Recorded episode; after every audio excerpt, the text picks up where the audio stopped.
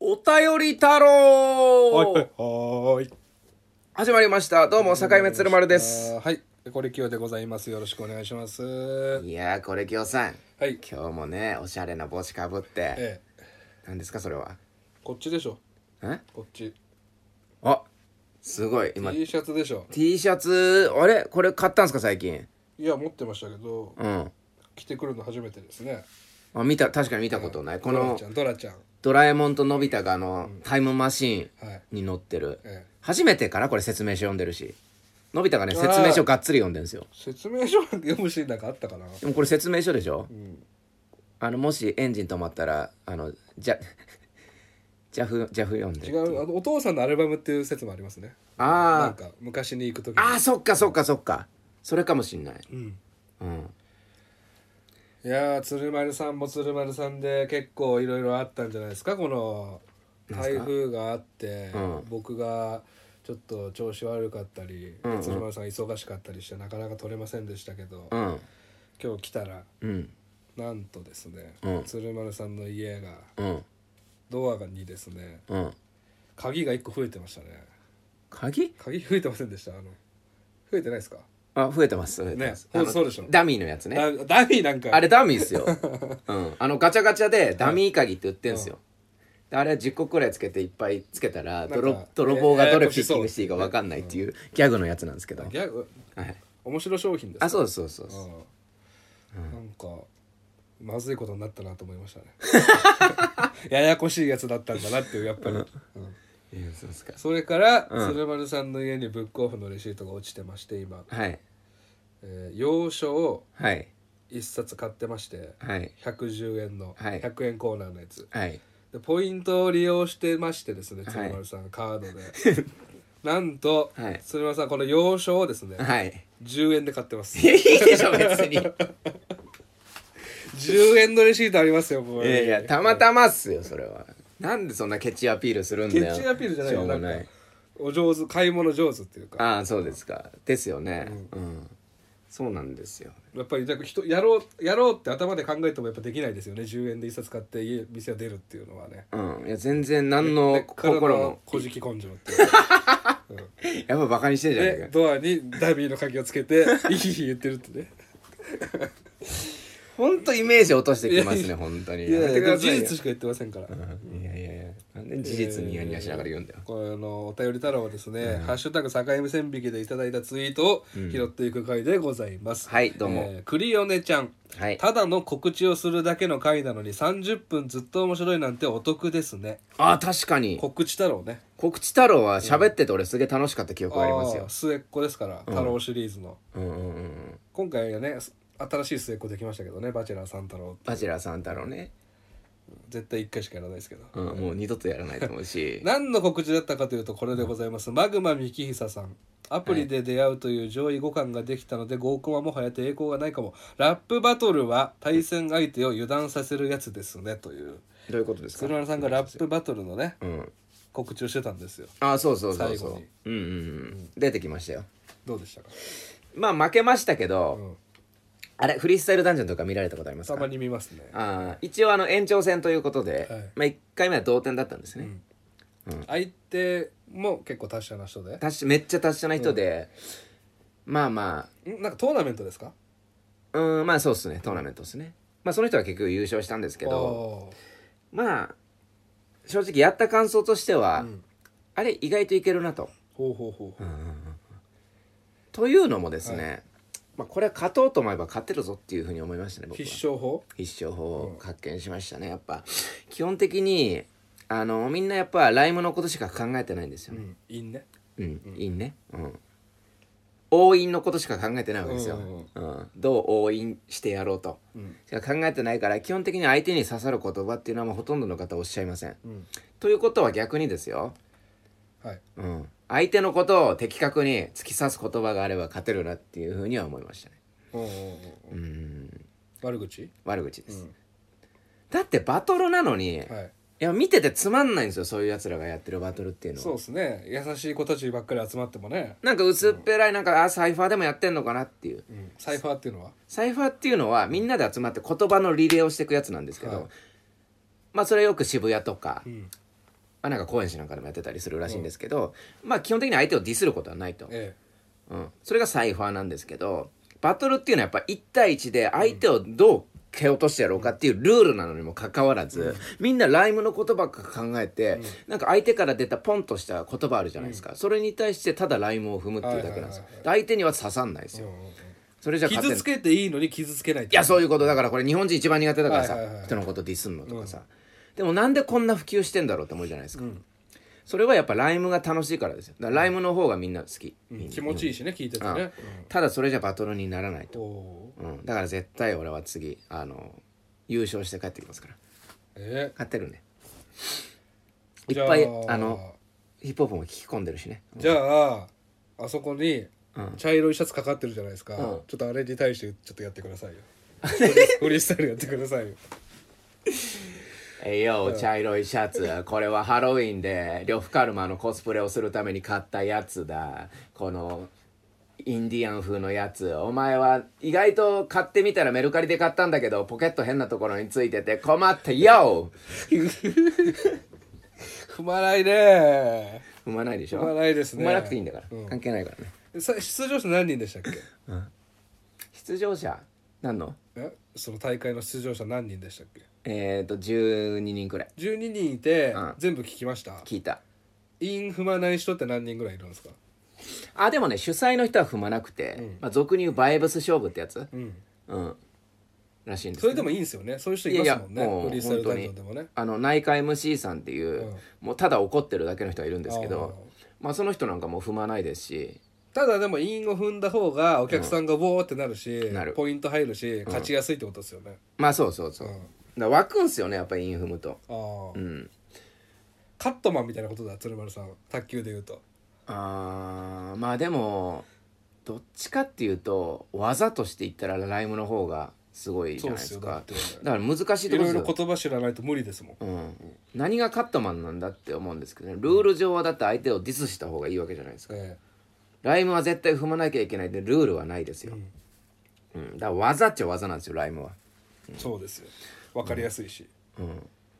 でも相手のことをディスるのは分かりやすい攻撃じゃないですか,、確かにねうん、だからパンチで言ったらストレートのはずなんですよまあ傷つける人が少ないんであれば、そこ行った方がいいですよね鶴丸さんは絶対もううダントツで少ないね、んで最後に謝ればいいんでしょみんなにねあそうそうあの握手して肩ああの時肩ぶちょっとか肩ぶつける握手してあの時すいませんでしたっつってねうん、肩ぶつける握手してねこううんっつってかっこいいやつうんうんっつってどんどこ熱帯夜さんはいドラマ版「静かなるドン」敵のスナイパーが中村さんの頭を狙って銃を撃ったところちょうど試作していた鉄のパンティをドンがかぶったために命乞いをしたシーンを覚えています いや全然知らないんだよな俺らはえ何それ俺らは知らないんだよな、静かになると見てねえし、うん、鉄のパンティを開発するってえそういう作品でしたっけあれ静かなるドンの話題出したの鶴丸さんですよ確かひひでちゃんの時にうんでも俺多分名前だけくらいしか言ってないだって読んでないもん静かになるドンえーうろ覚えで不安になってちらっと調べてみたけれどよく見つからない金属製の下着をトンカチでカンカンやっていたと思うのですが、うんここの人も覚えてないっていうね、本当あれです怖い話ですね怖い話ですね金属製の下着をトントンって、すごいなえーネギ坊主さんがですね、あの鶴丸さんがラップバトルに出たのを見てくれたらしくてですね、うんこれが共感性周知ですね恥ずかしくて見ていられないっていうそれはラップバトルの方じゃないですねあ違うんですね、フリースタイルそれはラップ大喜利の方あーだと思いますそっみちたでいすなかうんはっきり言って、はいあのラップバトルの方は動画上げてるんですけど僕が、まあすなかなかいいバトルですよあそうなんですか、全然恥ずかしくないいや全然恥ずかしくないねうんうんまあ、勝手に恥ずかしくなられても困るなっていう感じですけど、 ね、本当にこっちは全然恥ずかしくそないれのによって恥ずかしくなかったのに、あれ恥ずかしいのかなって思っちゃいますよね、はこの人だけですからね恥ずかしがってんの僕はもう本当に堂々とやってますからダメですよネギ坊主さん、鶴丸さんがなんかいろいろなんか動くようになっちゃいましたよ目の前で恥ずかしくなって、恥ずかしくないわ、えーマイマイさん、えーコメント嬉しい恥ずかしかったです最近日曜日早めの更新がめちゃ嬉しいです涼しくなってきたので体調に気をつけてください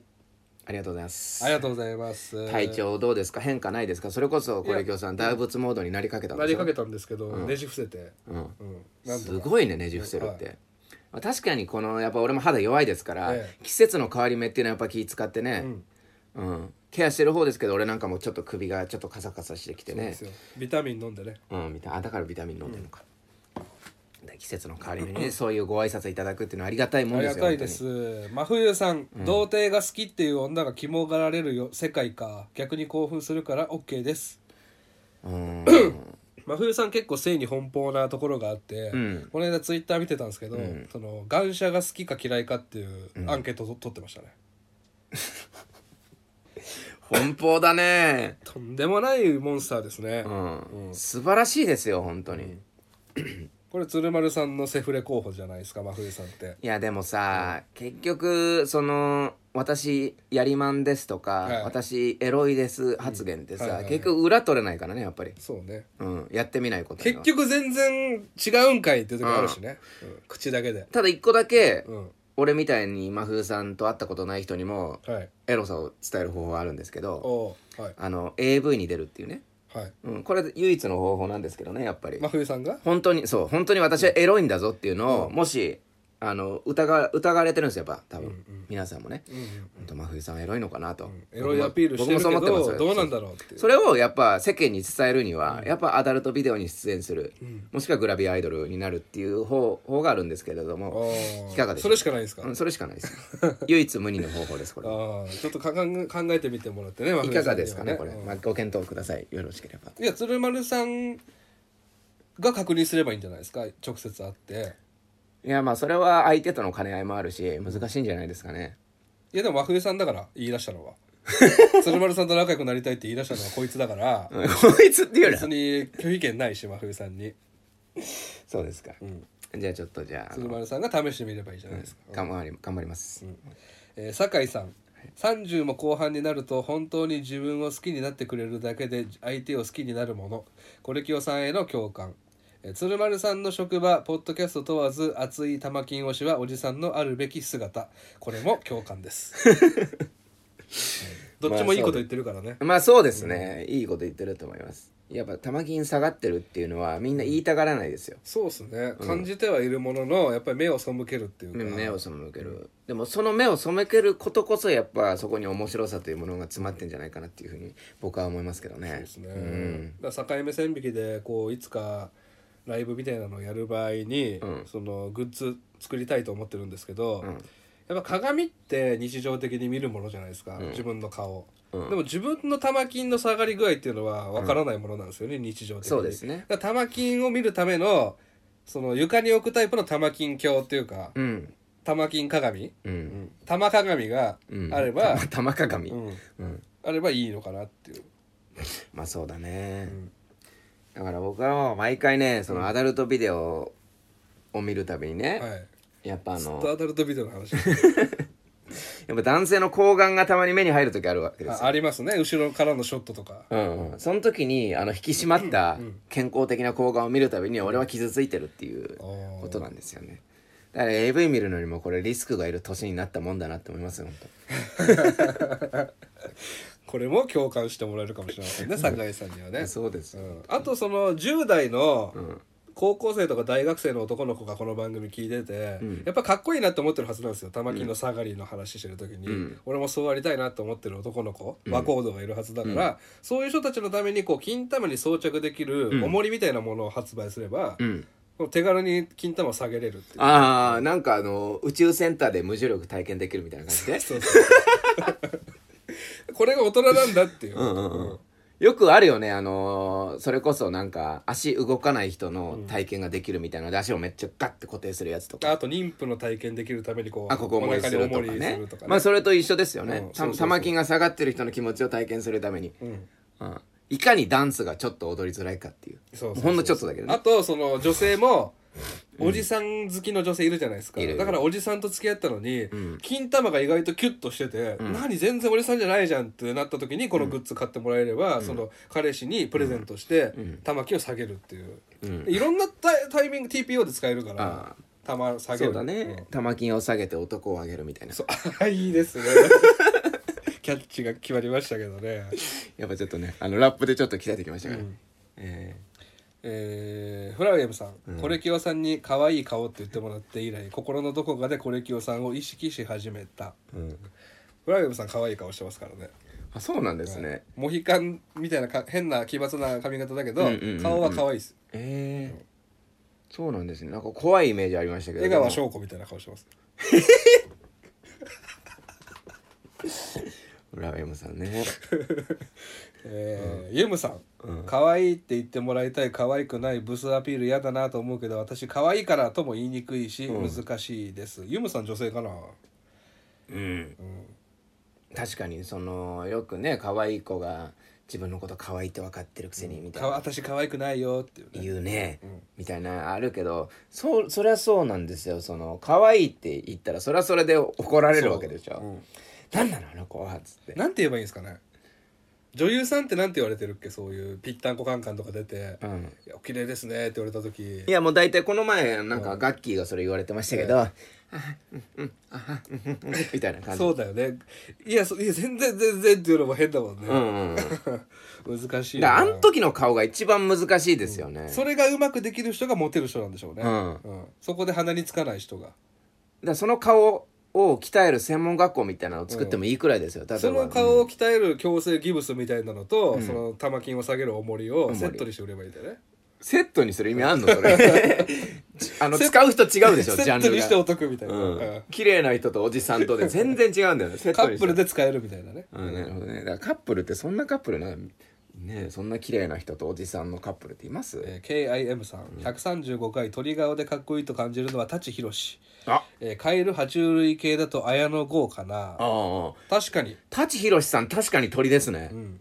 ああ本当だ言われてみれば、うんあすごいのーワシとかうんうんタカとか、ワシですね、うん、うん、わしっぽい影わし確かみたいになそうそう猛禽類的な、うんそうだ猛禽類的な鳥っていう見方もあるんだフクロウとかもだって鳥ですもそうんねですね先週の「バチェラー3」の友永さんは爬虫類系ですよね、うんヘビですもんねだからカエルカエルカエルと鳥じゃないあ鳥入ってるわ確かに顔長いし、あのオールバックの時ちょっと鳥っぽいうんだからカエルと鳥なんですよ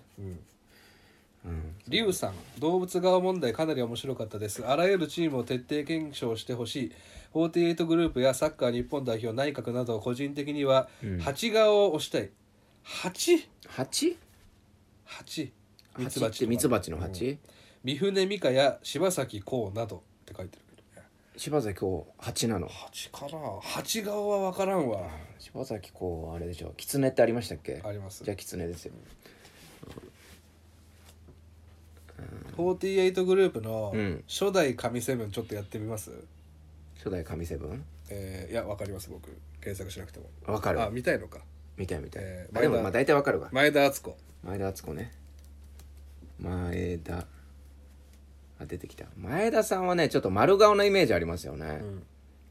うん、うんおーあらなんだこれ前田敦子意外と特徴ないですね目が近いんですよ特徴と目して近はねい目近い、だかうんらやや鳥鳥ですか他の画像いやいきなり難しいなあこれ結構むずいっすねうん今までで一番むずいかもしれないですねまあでも犬じゃないですか猫犬目はだって釣り上がってないようんあでもちょっと上がってんのかうん犬だね俺は犬だと思うセカンドはセカンドがあ犬このまま犬じゃないですかモロッコあ犬だね、犬ですわまあセカンドで言うと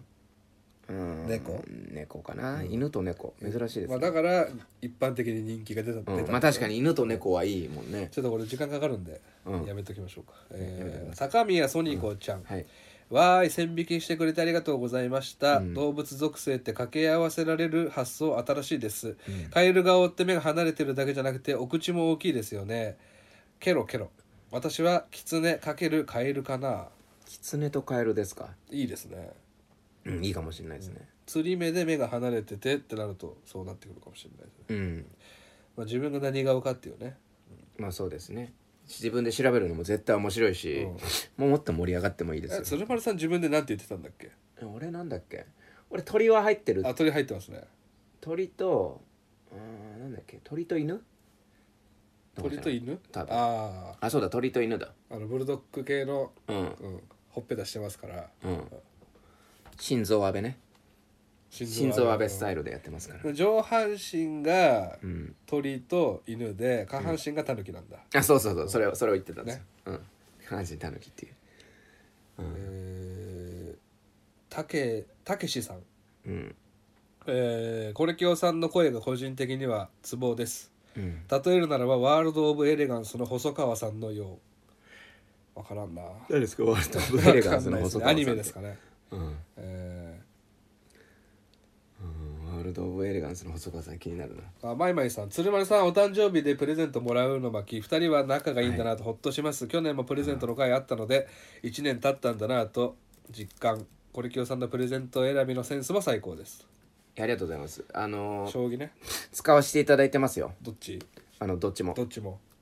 どっちもねやっぱおダンスの時使ってますねあーまだやってんすかダンス、まだやってますよ、えー、あでもまああれ11月までかなうん週いくつですか週まあ34回くらいえー、すごいね、うんでもねやっぱなかなかねうまくなんないもんだねあー難しいわ盗撮が盗撮盗撮するって言ってましたっけなかなお父かうまくならないさんいやいや盗撮なんかしてないですよ本当にあそうなんですか、鶴丸さんって結構おばさんもできるからああ入れるっちゃ入れるんですよねす体も細いし、うん、おばさんのふりするってことそうそうそうそうバレるでしょいやバレないと思いますよバレますよ、おばさんあワールド・オブ・エレガンスの細川さんえ何ですかワールド・オブ・エレガンスっこの人ですていうのは何なのドラマかなえーっとラジオラジオあ東京 FM でやってんだ、うんあそうそうそうえーちょっと聞いてみようモノマネできるかもしれないですからねいやそうですようんうんなんか素人のあのモノマネのオーディション受けに行けばいいじゃないですかうんよくある伝わる伝わりそうで伝わらないみたいなね、あそうそうそれ言ったらおよくあるからえーどんどこさん、はいえーお誕生日会だ、えー台風休みの話せめて休んでも責められない職場になったり労働者が少ないの前提で乗り切れる仕組みを作って備えておけるといいななんて思っています警報で休校になった日も先生はみんな出勤していたのでしょうかいやーあのね今回その、そうですよね長い間取れなかったっていう要因の一つに台風っていうのがありますから19号19号もそうだしあと 15?、はいうん、15の時は15の話はもうしたんですこれあそうそうそうそう19ですよなんか吉祥寺のね井の頭公園でなんか時間潰してたっていうあそうそうそうそ19の方がもう煽ってたじゃないですかニュースで、うううんんでそもそあんもなの初めてだよ窓ガラス養生テープ貼れみたいなうんで俺も一応雨戸閉めたんですよそこうんうのんうん全然でしたねどういうこと風そうでしたもねう全然来ないよそうでしたね、うんカタカタカタカタブワーってでも音はすごかったで普す確か通にの台風でしたね、うん普通の台風でしたねだから15号とそんな変わんなかったうん、内容的には、まあ、ここはね、うん、被災したところは被災したところは大変でしたひけどかっど、たんだろうけど、うん、吉祥寺なんかも全然余裕でしたけどねう、んうん途中であの本当にお酒飲みたくなってコンビニ行ったりとかしてましたしえ閉まってましたあ閉まってないです、閉まってない、うん全然普通にやってましよく出ますねた、うん、全然出ましたねでもなんかあのー僕その日の昼にスーパー行ったんですけど、やっぱり主婦たちが買いだめしてて、うんやっぱなんかドドキドキしますねああいうえ映画の中の世界みたいなうんありがと長う蛇の列できてていやーなんかね声優に行ったんですよはい吉祥寺のはいそしたらもう水とかが全部売り切れなかてったてですね俺声優ってほぼ毎日行ってんすよ はい普段見ないようなババアがいてそんなのわかんねえな毎日行ってるけどお前見たことねえけどなほとんどのババアと顔見知りってことになるじゃないかおよ前いやそういうことですよ、まあ、そうなんですよ僕は大体、ああこのババアまたうろうろしてんなとかっての分かりますから毎日行ってるからね、なんか見たことねなんか変なババアがい ているだろこいつ何しに来たんだって思って 俺の庭に何しに来やがったんだって思って腹立ちま挨した拶もなくうんそうですよ何買いに行ったんですかなんだっけかなあのなんかあのプロテインですねそれいるあのザバスのプそロの日プロテインドリンク、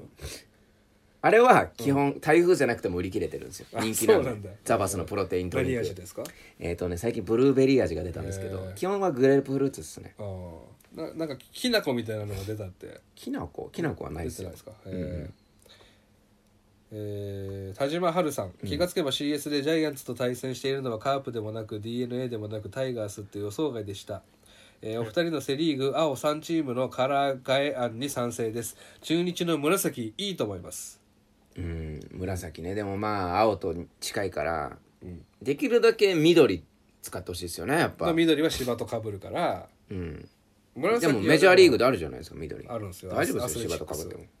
うん昨日俺あの緑ちょっと薄い緑色のノートに緑のペンで書きましたけど、全然読めましたしそれとこれと一緒にされてもね、うん一緒だから大丈夫紫でも中日いいんだよななんか味噌のイメージあるじゃん中日ってうん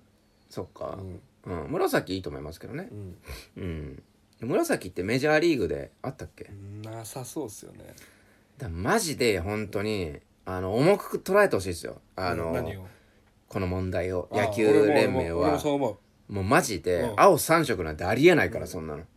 あとピンクは女の色みたいに思ってませんかおじさんたちピンクはもう男の色でもあるから、ピンクのチームがあって何が悪いと、いやそうですよ、うんピンクあれ何でしたっけあの色えーっと青が3と、はいえージャイアンツは黒とか黒が2赤が1おかしいでしょおこかしんいなバのランスがおかしいよもう黄色がないんだからだからタイガースはもうすぐ黄色あのやっぱそのもうちょっとアイドルを見もうてほしい同ですじよね話してるけど、うんうんアイドルアイドル分かりやすいアイドルなかんかもう同じ色なんかないあのももクロくらいじゃないですかももクロちょっと電波単組色単色系が3人いるのは、うんそれやめちゃったからしょうやがめないちゃでっすけたど青がやめ早見ちゃんがやめちゃったからね、うん、そうだねそれは今更変えるわけにはいかないって言うんだけど、野球なんか結構アウェーのユニフォームとかあるしデザインコロコロ変えてるじゃないいいっすよあと西武ライオンズはもう昔ながらの水色に誇りを持つべきですよかっこいいじゃないですかあのデストラーデうんかっこいいかっこいいあのいた頃のあのー水色うんあの水色かっこいいんだよ、うん、でも今何色なんですかセーブライオンズは紺色です紺、なんで深めにしちゃうんだよいるのにいるのにパクリじゃんよくねえよそれ本当に気をつけてくださいよその青が男の子の色みたいなのがかっこ悪いうんダサいダサい、青じゃないああれじゃないあの要は子供にユニフォームが売れなくなるんじゃない確かにピン青が好きだからピンクとか黄色とかはうん売れにくいのかもしれないですね、そういうことか本当にトリコロールカラーとかいいと思うけどね、プエルトリコ代表みたいなトリコロールカラーね、だからそういう風にするしかないですよトリコロールカラーとかイタリアカラーとか、んなんかそういう3色使ってんならいいけど、基本的にもう青はもうダメだあよ、ともねう、ゴールドとかね、そその辺まで行っていいよ令和なんだから来年リーグ戦やってほしいですそのまあとりあえず青3つ消すっていうう、んえー中日 ヤクルト横浜で、あのペナントレースとは他に、カラーレースやって、カラーを決める、ねまあなんかこうそのどれだけ青を愛してるのかプレゼンしてどっかい1チームしかまあくじ引きですよじゃいいああのドラフト会議のわ脇でやってほしいですよ、あともう6位になったら色取られるとかねうん第1回選択希望青やってほしいですねそうですね、えー、あけぼのさん更新無理してほしくないと思いつつなければないで寂しいですねお二人の誕生日プレゼントのやり取りが大好きです前にティラミス食べたくて喧嘩したから今回は分け合えるスフレにしたとか誕生日のやり取りだけ抽出してまとめて聞きたいです将棋ソックス見たいな将棋ソックス見たいなって載せるって言ってて写メまで撮ったじゃないですか写真までね、うん、それ載せるの忘れてて、そのあけぼのさんのツイートで思い出して、すぐツイッターで載せましたありがとうございま載せす、てくれてましたね、はいびっくりしてああそうだわ載せるの忘れてたと思って、うん将棋載せましたけどあね、のータオルと靴下の写真だったじゃないですか、んで鶴丸さんが携帯で撮ったから、そのおじさんの影が入ってるじゃないですかああいう写真って、んあれなんか悲しく物悲しいよね影入ってたおじさんの影入ってましたい確かにちょっと影って物悲しいっやすよ、メねル、カリ見てても、うんそうそうそう思うなの、んかんなんか人の影映ってるとそうそうそうなんか嫌な気分じゃないけど、まあどっちかっていうと喜怒哀楽で言うと愛なのかなそうなんだよねうんそうなんかそういう感じがする人の気配消してほしいんだよね、うん本当はそうわかるわあとメルカリで言うとその床が、うんあのーなんていうのあの 100, 100均で売ってる組み合わせる、うんあのスポンジみたいな床にしてるとあ、これ出品者主婦だなってすぐ分かりますよね、俺もこれ持ってますけどこの組み合わせるやあそうそれそれそれ、つこれは俺あの座布団代わりなんですうよ、んうん、うんだから低反発だ2枚しかないこれはラストうん小暮さんえー、図書太郎の第4回で星新一と後田浩と田丸正友うんさんの名前が並んでうめいているうん分かっている人たちだというねお褒めの言葉をありがとうございます。ね、たまるさんに関しては僕はあのあれですからね、あのライブに行ったことありますえからね、ー、僕全然知らない初めて聞きました本当ですか。田丸さんがあの即興でショートショートを作るっていうあれ話しませんでしたっいや言っけた言ったけどその時初めて聞きましあそうかそうかそうかた図書太郎もね近いうちにやりたいと思います、ありがとうございますありがとうございます今回のお相手は境目鶴丸と、はいこれ今日でしたありがとうございましためぐみそれは載せないからな